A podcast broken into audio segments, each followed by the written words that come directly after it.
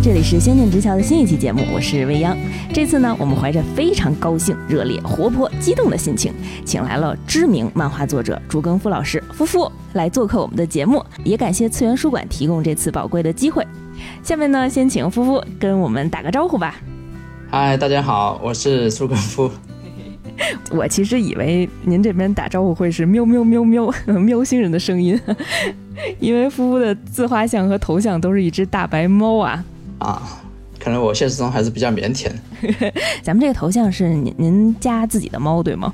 不是，这个是我很喜欢的一个网红猫，微博上的。哦，嗯，就是表情也非常犀利了。对对对，表情还有点厌世脸。嗯，没错。哎，这个嗯厌世，嗯，我们在后面可以重点来展开一下啊，为什么会选择这样厌世脸作为自己的头像？嗯。嗯呃，比较熟悉我们节目的听众朋友呢，应该知道啊，因为我本人是恐怖、悬疑、烧脑类型作品的狂热粉丝，所以呢，我们之前也讲了很多相关的作品，包括像伊藤润二老师的作品《梅图一雄》、史蒂芬金、安之居等等这一类的作品啊。那夫妇呢，其实是国内首屈一指的画恐怖、悬疑类型的漫画家了。最近啊，也因为夫妇的新书《人类进化论渔村》，哎，这本书出版发行，首发已经售罄啊，啊，我们也借助这个机会呢，请到夫妇这次跟我们一起来聊聊天儿。我自己看夫妇的作品，比如说像《人类进化论》，我是非常非常喜欢的，就是那种啊怪诞、诡异、脑洞大开、天马行空的故事的这种设计，还有那种很深刻的思想内核，就非常戳我的点。这种类型的作品呢，对于追连载的读者真的是太虐了啊！我不知道别人怎么想，我真的是追的太虐了，就是因为故事特别抓人，就是它那种悬疑的扣儿是那种一环套一环的，就是你以为的并不是你以为的。所以呢，我每次看到一半儿要等下一话的时候，我就哎，真的是抓耳挠腮，就是非常闹心，您知道吗？我这回终于抓到作者本人来吐槽这个事儿了。哎呀，哎，所以有的时候我就攒着把这个故事完结了，我再好好看。我有的时候必须忍住啊。对对对，很多很多读者都是这样的。对，所以这次呢，我真的是非常珍惜这次机会啊，请到夫妇跟我们一起来聊一聊自己现在的这些创作。这次呢，虽然说是采访啊，但是我们其实也像朋友之间聊天一样，比较轻松。我这个问题呢，追溯的可能都比较久远啊，因为嗯啊、咱们播客的节目都是比较放松的，也不是那种正式的采访。嗯啊，我相信呢，很多听友和读者呢，也应该非常非常感兴趣有关于夫妇个人的一些经历啊。比如说，作为一位职业漫画家，您是从何时开始接触的漫画？你是第一次接触漫画吗？对对对，那可能很早了，我记得可能是小学吧，小学四五年级可能就开始看漫画了。小学四五年级。那您接触的第一本漫画，您还记得是什么作品吗？嗯，好像是《灌篮高手》吧。《灌篮高手》哎，嗯，前一段时间大电影有没有看？我 最近真的没时间去看，我本来还挺想看的，但最近真的太忙了，出书的事情啊，还有签售会，还有最近不是每天都在连载嘛。嗯，哎，最近签售会，呃，夫妇可以待会儿给我们介绍一下最近的行程啊，因为其实我们有很多听友也比较关心，在什么地方可以能够买到这次渔村的书，然后在哪一场的漫展上可以见到您本人，嗯，待会儿也可以跟我们分享一下好好您接，下来的一些行程，嗯。那说完我们第一次接触漫画的这个时间啊，应该也是很早很早了啊、啊。那您是如何走上职业漫画家的这条道路呢？嗯，你你是说第一次签约吗？还是说喜欢画漫画这件事情？因为在作为一个职业漫画家签约了公司之前，您肯定是把漫画作为自己的一个兴趣爱好来从事的，对吧？嗯、您大概是从什么时间开始画漫画的呀？嗯，我大概就是从初中就开始自己就是画画着玩儿的那种嘛。当时是分享给同学们看吗？对对对，还是自己欣赏？就自己画着玩儿，然后就会给同学看，然后同学他们就会给出一些意见，他们就觉得啊、你这里哪里画的好啊，哪里画的不好什么的。就是我觉得画漫画还有一个事情就是，嗯、画的人和看的人他的心态是不一样的。然后那个时候我给同学看的时候，就会有一种，哦，原来他们是这样想的这种感觉，就跟我画的时候心情想的不一样。哦，那您说从画的角度不一样，这个其实也是我非常感兴趣的一个问题啊，就是因为您的作品啊都是天马行空的，而且呢是包括古今中外很多很多元素，比如说《人类进化论》这一个合集里面有古代篇的作品、现代篇的作品，然后有涉及到从题材上，比如说克苏鲁元素的。啊，科幻元素的，对对对，就是等等这些，我觉得我能够想象到的作品的类型很有差异化的这些元素点，这个合集的作品里其实都涉及到了。然后这些脑洞大开的这种设计点吧，您是从什么地方得来的灵感呢？嗯，跟以前小的时候自己的经历相关吗？就是我，我这人就是什么东西就去涉猎一点，就是不喜欢读书，我喜欢看电影，喜欢玩游戏啊。然后也喜欢看一些动漫什么的，就是不仅仅只是在漫画里面找灵感。嗯，应该也是资深的二次元宅了，对吧？二次元倒说不上，就是我觉得我可能玩玩游戏玩的比较多。那您您一般平时玩什么游戏啊？那 就多了，我什么游戏都玩，PS 四、PS 五、Switch，然后 PC 上的游戏，基本上百分之九十都会玩。呃，那您也是那种。因为我们看到的很多故事，漫画家，嗯，平时除了画漫画的时间，然后都是在玩游戏。对。然后编辑每次催稿的时候，其实都是在游戏里的。差不多。就以前上学的时候，可能会玩网游玩的比较多，玩魔兽世界嘛。哦。然后后面就大学毕业之后，就时间比较少了，然后就开始玩一些主机游戏。啊！但是最近呃，魔兽停服了。对对对，我知道这个事情。精神寄托没有了。对。那我们再说回来啊，当时您还是初中生，其实应该是啊很年轻的时候，那个时候您就决定自己今后一定要作为一个漫画家出道吗？就是一定要把漫画当成自己的一份职业来做吗？其实，在我学生时代那个时候，就会觉得漫画漫画是一件很不切实际的事情。然后我那个时候其实也没有说想过说可能以后说我要当漫画家什么的，因为那个时候可能网络也没那么发达，你所了解的信息里面就是说也没有那种很成功的例子嘛，就是说国内的一些漫画家，所以那个时候你就觉得漫画家是一个很遥远的事情。然后我真正想做漫画家的时候，可能就是上大学的时候吧，上大学之后，然后就有了自己的电脑，然后就开始上网，然后后面就了解到了一些国内的漫画家，比如说像姚菲拉。或者是语言书、夏达这些，就是比较前辈的漫画家嘛，就会知道哦，原来国内还是有一些变成职业漫画家的。然后那个时候就有想过去给一些平台投稿，就是大一的时候。嗯嗯。但是很不幸的就是我第一次投稿的时候的经历不算太好，可以说是被骗了吧。啊，是吗？哦，还还有故事啊。对，那个平台就是一个很小的平台，就是用小作坊来形容也差不多吧。然后他就跟我说，我们签一个合同，签个合同，然后就是我画到第八画的时候，然后再帮我算之前的稿费，嗯，就等于就是我前面都是要自己去画，但是真的等到我画到第八画的时候啊，他们就不理我了，就等于就是因为现在跑路了，跑路了，就等于是把我拉黑了。我我就是后来才知道他们是这种模式，就是就类似于那种撒网嘛，撒网，然后看你这个作品有没有爆点。就是如果你画到第八画的时候还没有爆点的话，他们就等于白嫖了你的漫画，就大概是这样。哦，就那个时候就很单纯，我就觉得画漫画本来是一件很单纯的事情，但是为什么第一次就是去想尝试去做职业化的时候会遇到这种套路？然后那时候会觉得，哦，原来漫画的圈子其实也挺黑暗的。过早的经历了社会的毒打。对对对，就那个时候就一直追问他，跟他发消息，我就问他说：“那那我之前，因为因为那个八画，其实我也画了挺很久了，画了也大半年了嘛。”嗯嗯嗯，都是心血。对对，因因为前面他也一教我一直改呀，一直配合他去修改，配合他去调整什么的，各种各样画人设啊，写剧本、写大纲什么的，前面也花了很久时间。然后我就问他，我说：“那我前面付出的精力，难道全部都白费了吗？”然后就一直得不到回应，就有有一种对漫画也 也有一点灰心的感觉。我的天呐，居然之前还遇到过这么黑暗的事情，也也不算黑暗吧。我觉得它是一件好事，它有有一点把我打醒的感觉。因为我那个时候真的才大一，如果真的签约的话，嗯，我觉得我那个时候还是太稚嫩了一点。然后那个时候差不多也断送了我就是想成为漫画家的这个想法。我那个时候也在自己的身上找问题，确确实实也是自己那个时候能力也不是很好。反正那个时候我是这样想的。差一点断送了漫画家的这条道路啊！那是什么使您又重燃了这份热情呢？嗯，那第二次去找平台的，那就是大学毕业了。嗯，我认为这个就是成为漫画漫画家这个契机，他说起来其实也不太好听，就是说白了啊，说白了其实就是我大学毕业去找工作，然后面试了很多公司，然后一直都得不到回应。这就是缘分。我我之前就是也就大学毕业想从事找一些漫画相关的工作嘛，然后我就拿自己大学里面画的一些稿子去给一些漫画工作室投稿，投了差不多有四五个吧，就是本地的。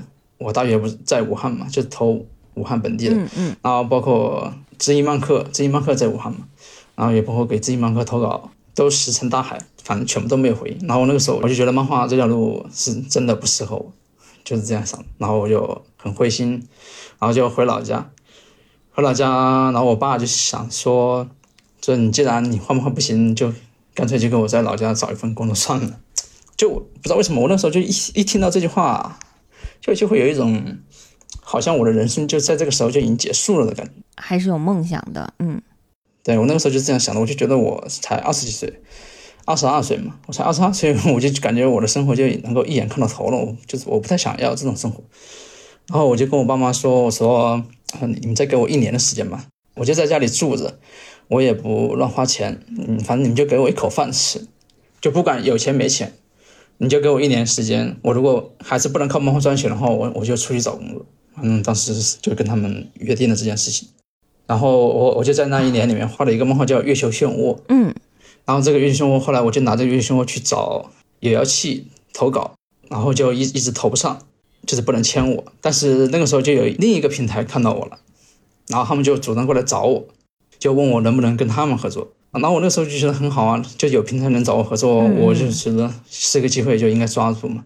但他们开出的条件就是，因为我那个时候画的月球漩涡，它有点类似于科幻悬疑，哦啊，就不是恐怖类的。你其实我我从来没想过要画恐怖漫画，你知道吗？但但但那个峰会啊，原来是这么对契机，对，但是那个峰会他找到我的时候，他就说他们平台的漫画全部都饱和了，就只有恐怖类型的空缺，就问我能不能画恐怖类的。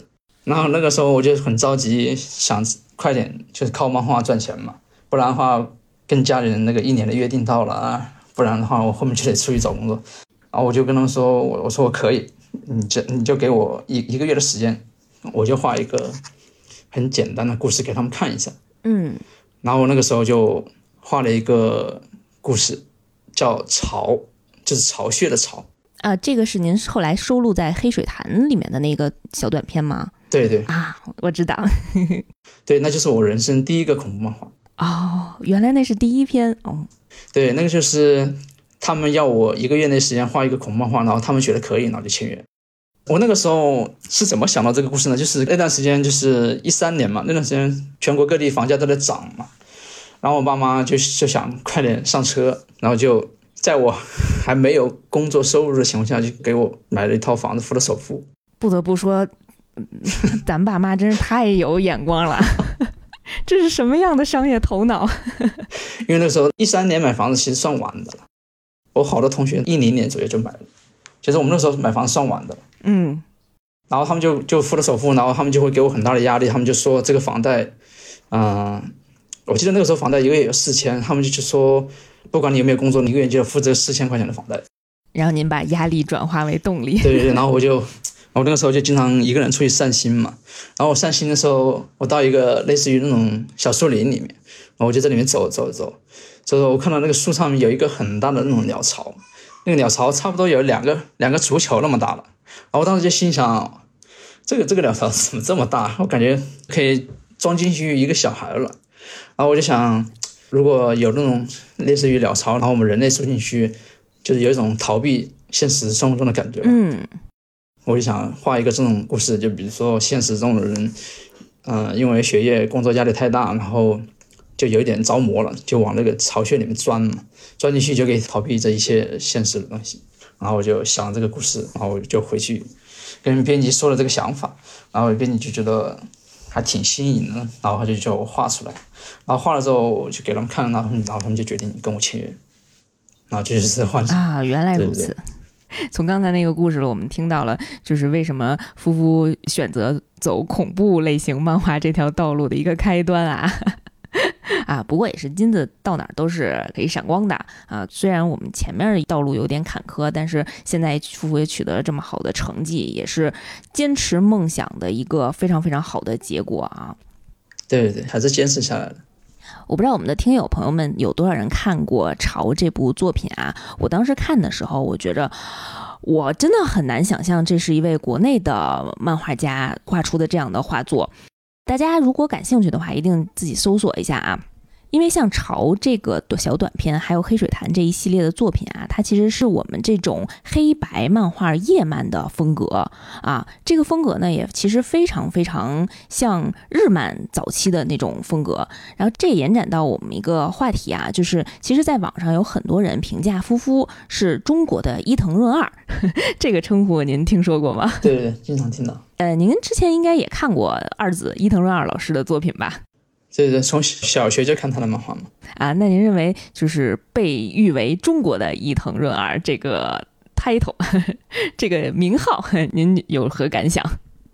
嗯，觉得 觉得很荣幸吧。但是我觉得，说实话，我我觉得我还是配不上这个称号，因为我觉得他他算是一个恐怖漫画的一个做的比较好的吧。因为毕竟在他之前还有梅图一雄嘛。因为梅图一雄的漫画我也很喜欢，但是梅图一雄的漫画。对于我们这代人来说，还是太久远了一点，就是正好适合现在的话，就是还是伊藤润二比较适合我们现在的，就是无论是画风啊，还是他他的故事啊，还是更适合我们现在人看。所以说，我觉得在恐怖漫画上面，我我自己个人觉得啊，还是没有人能够超越伊藤润二，就只是单纯的从恐怖方面的话。嗯嗯嗯。但是我又从另一个方面觉得，嗯，首先第一个，我我当然是觉得我肯定是没有他厉害嘛，不管是作品上面还是影影响力上面。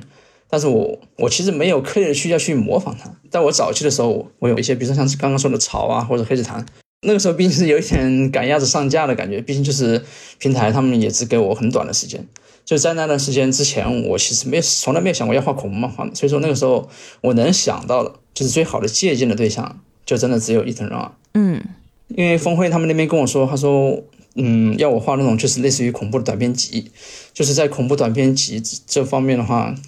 然后梅图一雄他画的毕竟也是长篇，恐怖短篇集的话做的最好的就真的只有伊藤润二了，所以说我那个时候就借鉴了他的一些就是叙事手法啊，还有画风什么的，所以说那个时候其实也挺多人骂我的，说说我抄袭他什么什么之类的，但是我在这里也跟大家说说声抱歉，因为那个时候确实我有向他借鉴一些画风什么的，但是我觉得抄袭这个还是以前严重了一点，但是我现在我觉得我现在应该有一套属于自己的画风吧。就是我要表达的故事方向可能跟伊藤润二还是有一点点区别的，就是我要表达的更多的是就是人性的善和恶，但是就是伊藤润二他表达的更多的是氛围，然后还有一些怪诞、一些奇闻啊什么，就是类似于这种比较恐怖的、比较有画面冲击力的东西。嗯嗯。但是在人性剖析这一块的话，还是比较简单一点吧，就是故事类型不一样嘛，因为他的故事大部分都比较短。嗯，其实我在看咱们《人类进化论》这一个几何集的故事当中，确实也发现，就是其实每一篇您都是在切入人性当中一个不同的黑暗面。对，有的时候哎，看的真是令人非常绝望。嗯，我是带着一颗爱的心 走进这个故事，我就盼着里面的主人公能有一个好结局呀。这篇故事的主人公能不能有个好结局啊？对。但是最后都是哎呀，心碎成渣渣一样的结尾。我记得当时有一篇应该是《胡的报恩》那那篇，应该是读者朋友们实在是太喜欢这个兄弟俩了，所以当时您给这个兄弟俩有一个比较。嗯，比较好的结尾 是吗？对对，我特想知道原先原先的结尾也是比较惨兮兮的吗？对，原先的结尾可能是比较不好的，就是我本来设定的结尾是那个狐狸爸爸就直接走掉了，然后哥哥死在那个寺庙里面，然后弟弟就是一直盼着哥哥回来，然后后面弟弟瞎了，就眼睛瞎了，然后也就每每天在外面找自己的哥哥，然后自己也死了，就是 就是比较就可能，但是我会觉得。我会觉得这个故事看完会很压抑，我会觉得有一点确实确实，我现在太过于压抑了，都都都有一种那个要从电话线这边 往那边塞东西的感觉了。就但我因为后面我会觉得这个这个结局就有点跟我一开始想的初衷不一样，因为我一开始设定这个初衷我是想就是反家暴，我我想反家暴，嗯就是我会觉得，就是你有一个好的家庭，有一个好的爸爸，你会日子会过得更好。但是我如果后面用了就是开始设定那个比较不好的结局的话，我会觉得这有点违背我当时的初衷了。啊，嗯，刚才我们提到伊藤润二啊，其实我还有一个个人问题想问，就是，嗯，都说作品呢是作者本人性格的一些映射啊啊，但是呃，您也了解伊藤润二老师的作品，您也知道，其实他本人也是比较乐天、阳光，然后一个还挺腼腆的大男孩儿。嗯，嗯所以我一直特别纳闷啊，就是，哎呀，咱们这种作品比较阴暗像、恐怖像的作者，作者本人的性格应该都是什么样的？是不是都是那种特别阳光、乐观、开朗，然后把这些阴暗的东西，嗯，只在作品里面呈现？嗯，我觉得本人的性格可能跟跟作品关联其实不大，因为我现实中有遇到过一些画一些搞笑漫画，啊、画一些很温馨的漫画，但他本人其实现实中就会比较就是 比较阴沉吧，就不善言辞，就不像作品里面那么开朗。啊，可能本身是个社社恐，对对对，然后把所有是那个社牛的属性点儿全都点在自己作品的人物身上了。对，就是漫画可能跟作者的性格关联不一定很大的。嗯，那您觉得有没有可能是呃作者心里的一些想要表达的东西，然后会通过呃作品来向我们这些读者来传达？嗯，多多少少都会有，因为我觉得人他不能一概而论，他都是有一种多面性的。就比如说，有的人他既可以喜欢很恐怖的东西，但他又可以喜欢很可爱的东西。嗯，这个我完全同意，我也是这样的。对，因为人他是他是一个很多元化的。嗯嗯就伊藤润二，我对我对他的了解的话，他以前好像是做牙医的吧？对对对，最开始的时候是对，然后后面他就喜欢画漫画，然后辞职了。辞职了，后来他就叫他的家人当他的助手嗯，好像是。嗯是的，我觉得这个对他之后刻画。嗯，一些妖怪的嘴嘴里面的形态可能会有一些借鉴。对他对人物结构就是了解的很透彻。嗯，那刚才像咱们提到的，呃，比如说像胡德报恩这类的作品啊，其实我看胡德报恩的时候，呃，我觉得他特别有《聊斋》那个味儿。嗯啊，但是呢，我当我看到下一个作品的时候，我又觉得，哎呀，这个风格差异性非常大。呃，又不是这种古代类型的故事了，可能跳脱到一个现代故事，甚至是嗯、呃超自然、超现实，变成一个科幻故事。就是我觉得所有的故事，嗯，您的这个脑洞都非常厉害，有没有能跟我们分享的？就是这种脑洞是如何炼成的？啊，首先我要说，就是你觉得这个故事与故事之间的差异非常大，这些其实是我刻意安排的。啊，就打个不恰当的比喻吧，就是有点类似于那个音乐专辑，就是专辑里面，比如说快歌后面就它会接一首慢歌，那慢歌后面再会接一首快歌。这是让大家情绪的起伏波动会非常大吗？嗯，我觉得大概可能有一种就是新鲜感吧。嗯就比如说你前面画一个古风的，然后你第二个可能还是类似于古风的话，他们可能就新鲜感就淡了。就皮了。嗯、对对，就跟前面不一样的话，它可能就是会有很强烈的新鲜感。然后还有一个就是我在画这种短篇集的时候，我我的大脑里面可能同时储存了好几个故事，可能储存了三四个故事啊，或者四五个故事。所以说我我我会自己就是稍微给它排一个序，就是哪一个故事放在这个位置，哪个故事放在那个位置，就类似这样。那您同时脑内有这么多个脑洞一起构思，那您绘制的时候有可能，比如说，哎，这个故事我先画一个开头，然后我可能，哎呀，有一些瓶颈，然后我再画第二个故事，我再往下延续一下，会是这样吗？嗯，是不是因为连载也不太允许这种创作的方式啊？这种情况不太可能。就是你真的如果能达到签约的那种水平的话，嗯你是不太可能说我我只能想到一个开头，然后后面我想不下去了。啊，顶多就是就是怎么说叫烂尾，就是后面画的不好，但是不存在说什么遇到瓶颈，然后后面画不下去了。那您在创作的时候，基本上是这个故事一开端，您会先把整个故事的逻辑脉络都想好了，再开始执笔，对吧？对我我我想一个故事之前，我会想一个大概，就是说我这个故事我要表达什么。就比如说，我就举个例子，比如说《胡德报恩》，我我就想就是想说啊，这个爸爸不好，就是老老是打自己的孩子。那我要给大家表达，如果换一个好爸爸，会对整个家庭的影响有多大？就一开始可能会这样想，可能一开始这个故事你想的可能是现代的，然后后面你就会想啊，就是说个不好听的，就是儿子把那个不好的爸爸杀掉了。这个放在现代又觉得很很魔幻嘛。嗯，如果放在中国古代的话，那这个就比较贴切一点。嗯嗯，我们再给它一个合理化的设定。嗯，对，就类似于嗯，有点像在雕塑，就是你一开始构建一个很大体的形状，然后后面慢慢慢慢的在凿，把它更更加细节化。嗯。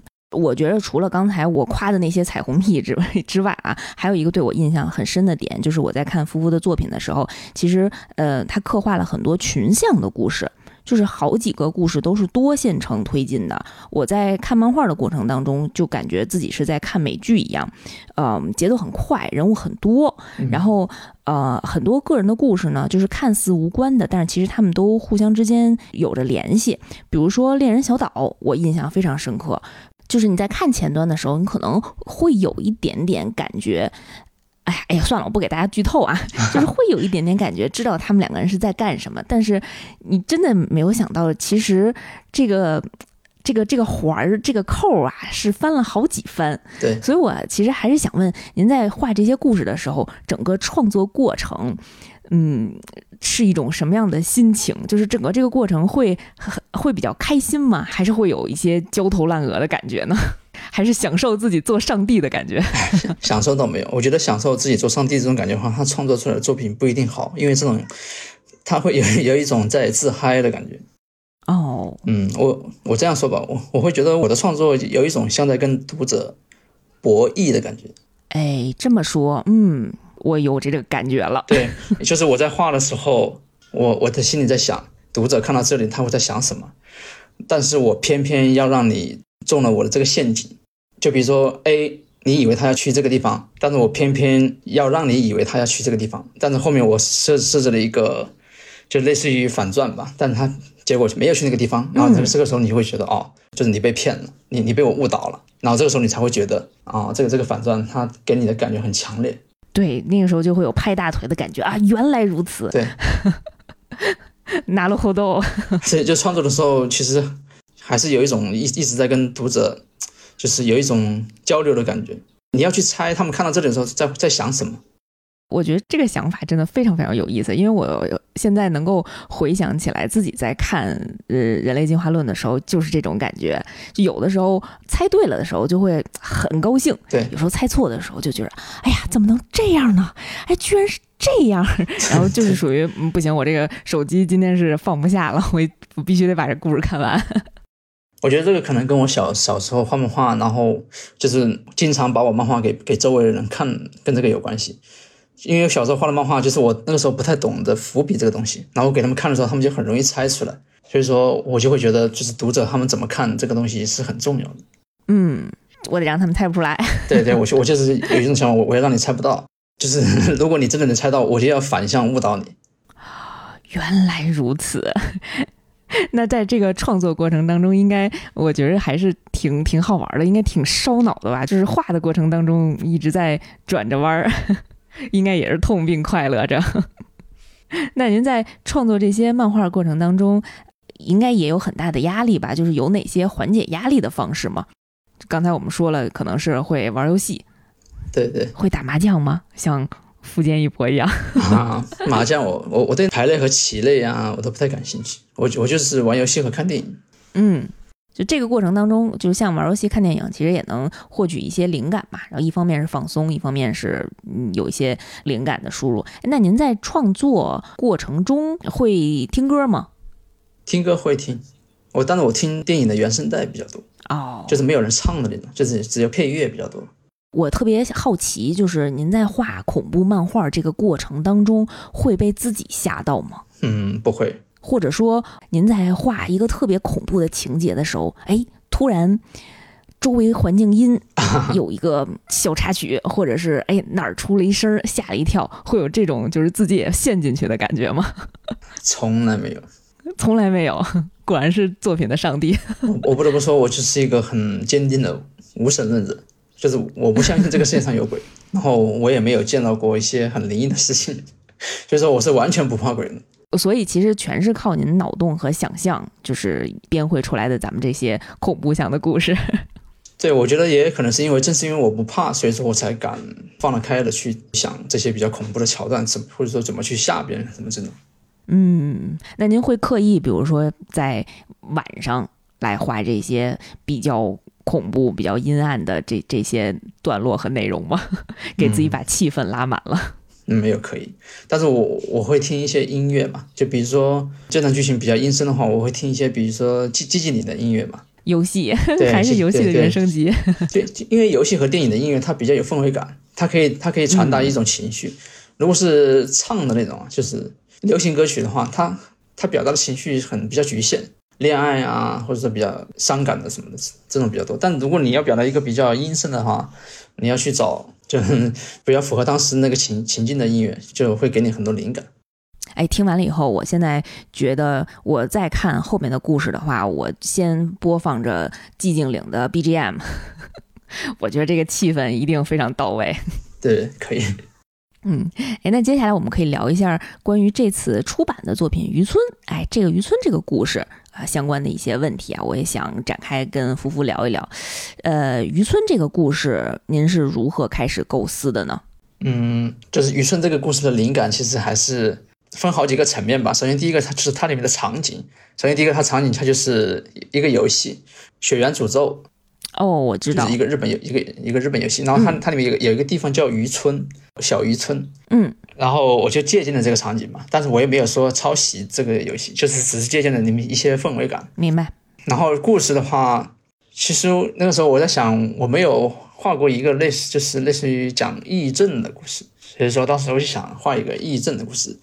但是我本人的话，我我没有做过抑郁症的检测，但是我这个人其实是有一点悲观的，就是很容易陷陷入到一个很消极的情绪。所以说，在渔村这个故事里面，我带入了很多自己的情绪，就比如说，就是有时候压力太大啦，或者说整个人很消极的话，我我我是那种会想找一个地方逃避，躲起来。对，躲起来就不想见任何人，不想跟任何人说话，就是类似于这种感觉。然后我就想创作出一个家庭的变故，然后就导致了这一家人四分五散，然后每个人都在逃避，但是这个逃避就是男主他还是想挣扎，但是最后还是没有、没有挣扎出来，就类似这样的一个故事吧。这就是他如果真的自，就是他一种自我救赎，然后他最后自我救赎，他最后逃出来，但是反而就是没有被现在的大众所接受，就是反而在他们眼中是一种异类，就是类似于这样的故事。嗯，渔村这个故事，就像我刚才提到的，真的是我觉得，嗯，三翻四抖翻了很多番儿。呃，如果没有看过的听友啊，一定要看一看。结尾我还挺震撼的，就是看完了以后是属于，嗯，有一些压抑，就是看完属于，哎呀，想默默的给作者寄刀片儿。当着作者说这话，真是有点奇怪啊！很多人给我寄照片，这个可以理解的。哎呀，自从画了恐这种恐怖类型的漫画，尤其是揭露人性，尤其是结尾还这么嗯，哎，还是这样的故事，呃，确实生命安全要多多小心。其实你说的寄刀片这个东西，就是如果你真的想给我寄刀片的话，我反而更想听到这样的话，因为这个就是其实它也是一种我的有意为之。啊、就是您传达的这个对这个感受，这个呃想要表达的揭露人性的这一部分，真的传达到了。嗯，不是，他这个也是我的一个手法，就是前面我们说到的，就是一种跟读者的博弈吧。因为你喜欢我笔下的主角，他的生死是牵动着你的心的，你在乎他的感受，所以说当他结尾他没有得到一个好的结局的时候，你是很，就是那个情绪是很复杂的，你是很伤心、很难过，然后甚至有一点想给作者寄刀片的。这样的话就说明我成功了，因为我成功了让你喜欢上了这个角色。嗯，加重了我想寄刀片的这个心情。我在看渔村的时候，其实还有一个感受，就是这部作品里其实包含了挺很多元素。比较突出的一个元素，也是我本人也还很感兴趣的一个元素，就是克苏鲁类型。对，就是一些怪物，我有借鉴克苏鲁里面的描述，但是说实话，我嗯，克苏鲁的书我没有看很多，就只是了解了一点。嗯，其实在这儿也给没有看过的朋友分享一下，就是《渔村》这部作品里面，其实有很多这种深海恐惧，然后巨兽恐惧这些克苏鲁的元素，可能夫妇没有刻意为之啊，但是这种呃恐惧的氛围感其实是能够冲击到我的。然后尤其是说纸质版的书籍，它这种质感，你拿在手上那种，哎呀，画面的冲击力肯定是要比你在手机上看的要效果要好得多啊！大家感兴趣的话，也是要买一本渔村的纸质版的书，然后回来好好欣赏一下的啊。然后我其实还有一个问题，就是，嗯，您本身爱吃鱼吗？就针对渔村这个故事啊，因为我在看这个故事的时候，我就在想，嗯，作者是不是不爱吃鱼呀？对对，我不爱吃鱼。呃，所以，哎呀，所以这个故事里，哎呀，这个鱼呀，大家一定要去看一看。可能以前爱吃鱼的，看完之后就不爱吃鱼了。别问我为什么这么说。对，我是我是真的不爱吃鱼。然后所以把对鱼的这个不喜欢，把它包装到了这样一个恐怖的故事里面。对，我会觉得鱼对我来说是有点脏脏的，很很很很油腻的感觉。嗯。大家如果有人也是对鱼是这种感觉的话，一定要看一下这个故事，看看是不是跟你认为的这个鱼是一样的感受。那其实夫妇的作品大部分都是短片啊，而且也有很多很多这样的短片集合。嗯，我其实想问，对于您自己来讲，有没有最喜欢的一部两部呢？有没有自己钟爱的亲儿子？嗯。我最喜欢的一部就是收录在《噩梦碎片》里面的一部，叫《幻魂山谷》。哦，这部作品是跟您的创作背景或者是想要表达的哪些东西是比较有特殊的缘故吗？嗯，这个故事我的代入感会比较强一点，因为它讲的是一个父亲他寻找自己的失踪的女儿。啊，嗯，这个应该也是在您有女儿之后创作的故事是吗？不是不是，在我做父亲之前。比较年轻的时候，可能是会有十年了吧，十年前创作的。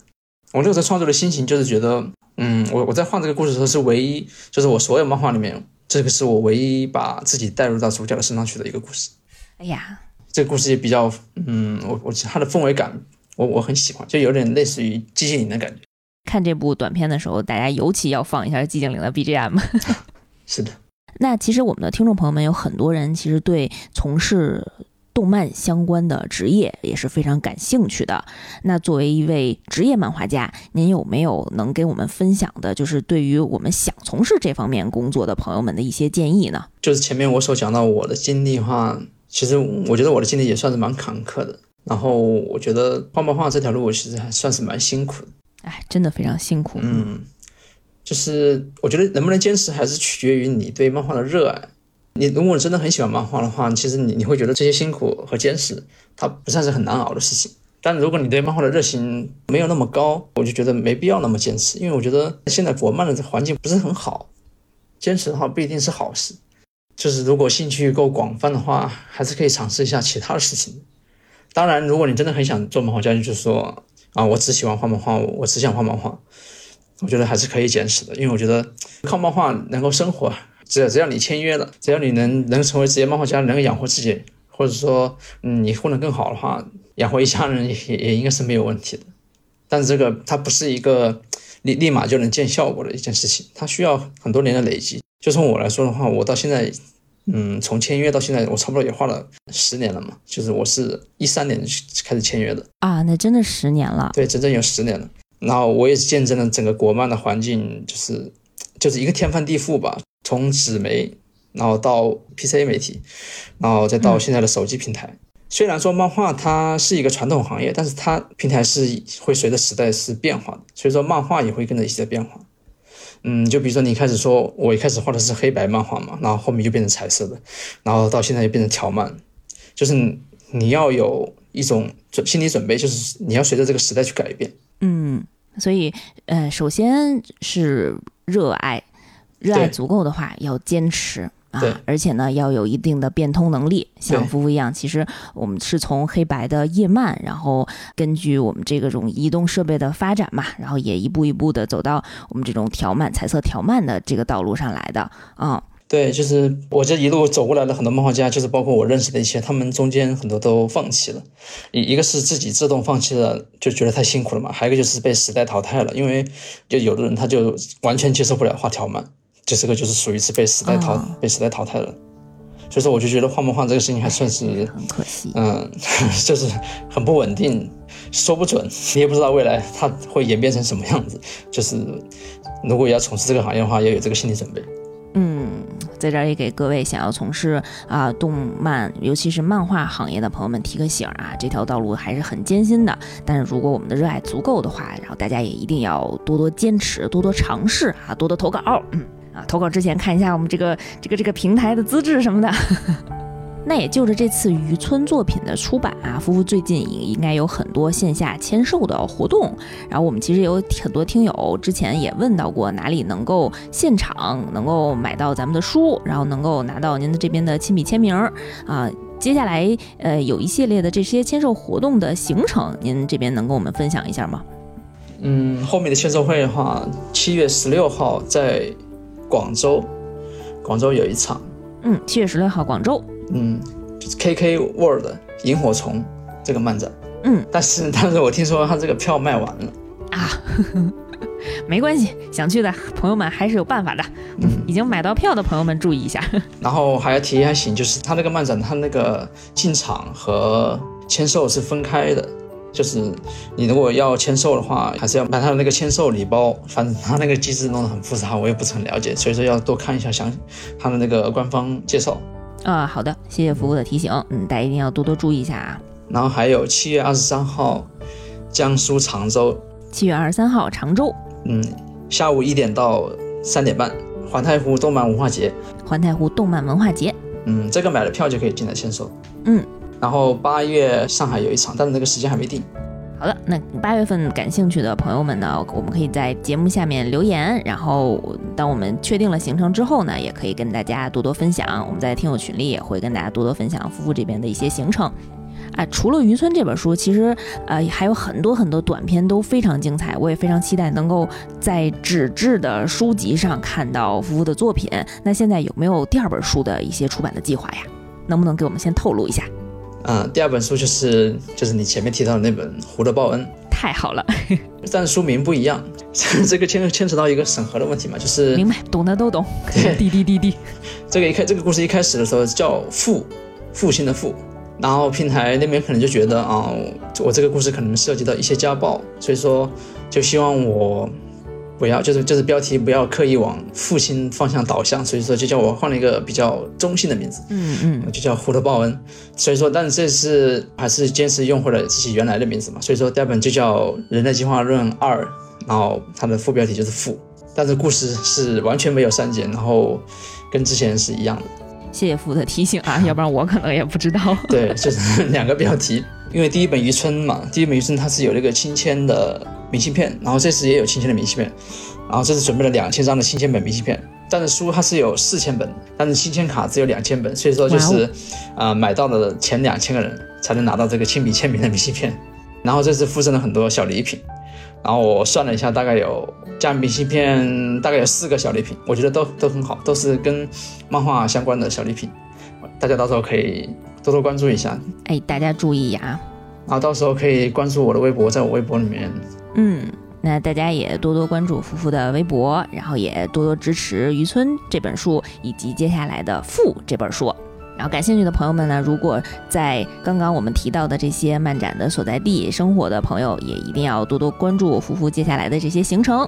也非常感谢夫妇这次接受《仙剑之桥》的采访啊！那我们接下来如果还有机会的话，然后也会多多跟大家分享夫妇的作品，包括《人类进化论》，包括我非常喜欢的《黑水潭》之前的那些作品。听到这儿的朋友们，如果还没有关注我们的专辑，记得点一下关注，然后给我们这期节目点赞、收藏、分享给你的同好。那我们最后再一次感谢夫妇这次来到《仙剑之桥》接受我们的采访，感谢大家来收听这期节目。然后希望大家也能够多多支持我后面接下来要出版的书，谢谢大家支持。嗯，谢谢夫妇，谢谢大家。那我们下期节目再见，拜拜。